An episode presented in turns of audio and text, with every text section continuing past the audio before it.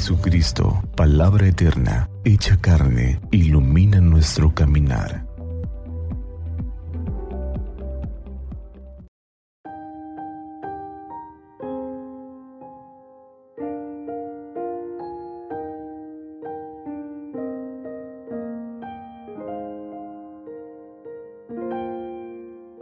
Del Evangelio según San Lucas.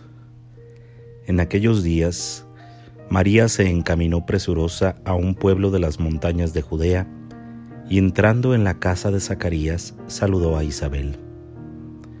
En cuanto ésta oyó el saludo de María, la criatura saltó en su seno. Entonces Isabel quedó llena del Espíritu Santo y levantando la voz exclamó, Bendita tú entre las mujeres y bendito el fruto de tu vientre. ¿Quién soy yo para que la madre de mi Señor venga a verme? Apenas llegó tu saludo a mis oídos, el niño saltó de gozo en mi seno. Dichosa tú que has creído, porque se cumplirá cuanto te fue anunciado de parte del Señor. Entonces dijo María, Mi alma glorifica al Señor, y mi espíritu se llena de júbilo en Dios mi Salvador, porque puso sus ojos en la humildad de su esclava. Palabra del Señor.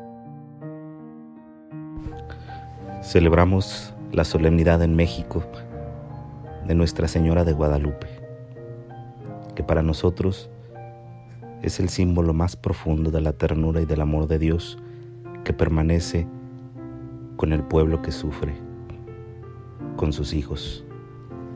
El texto del Evangelio nos presenta este encuentro de María e Isabel.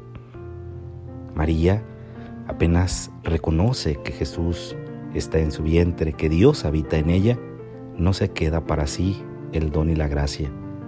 Dice el texto que sale presurosa a encontrar a aquel que necesita de ella y a compartir la alegría del amor de Dios. María de Guadalupe se convierte en la portadora de Dios, en la evangelizadora perfecta. Da las buenas noticias a un pueblo que sufre. Comparte la alegría del amor y la misericordia.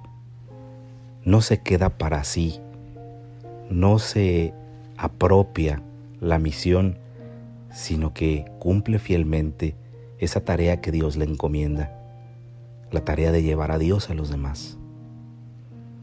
María de Guadalupe se convierte en esta sencilla pero profunda experiencia de Dios, de sentir que no somos nada y sin embargo el Señor nos elige para hacer grandes cosas porque Él es grande. Y también en la certeza de saber que nuestro trabajo, que nuestro esfuerzo cobra sentido cuando Dios está en Él que nuestras palabras y nuestros gestos pueden transformar la vida de los demás cuando somos capaces de compartir aquello que no nos pertenece. María se reconoce a sí misma como una esclava del Señor. María se reconoce a sí misma como una enviada de Dios. Nosotros somos así para reconocer nuestra misión y el envío que Dios nos hace través de las circunstancias de la vida diaria y por el compromiso de nuestro bautismo. Que la palabra tierna de María, ella, la Madre del verdadero Dios por quien se vive, siga siendo nuestro aliciente, nuestra esperanza, nuestro ánimo. Ella que ha querido quedarse entre nosotros para escuchar el llanto de los hijos que sufren y de los moradores de esta tierra, sea para nosotros espacio de refugio tierno, de refugio seguro, donde encontrar la fortaleza necesaria para seguir en medio de las adversidades de la vida, esforzándonos por hacer el bien y construir un mundo bello.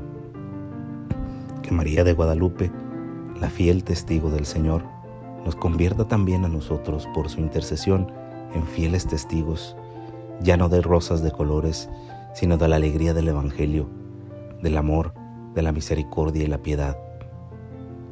Y que San Juan Diego, él que fue capaz de escuchar con atención el mensaje de nuestra Madre Santísima y cumplir con fidelidad su misión, interceda también por nosotros para que con fidelidad construyamos un mundo, una patria y una familia como la quiere Dios, en paz, felices, alegres, confiados. Que el Señor pues sea nuestra fortaleza y que Santa María de Guadalupe, la Reina de México, interceda por esta patria, por todo el continente americano, por toda la humanidad y la Iglesia. Santa María de Guadalupe, esperanza nuestra, salva nuestra patria y conserva nuestra fe.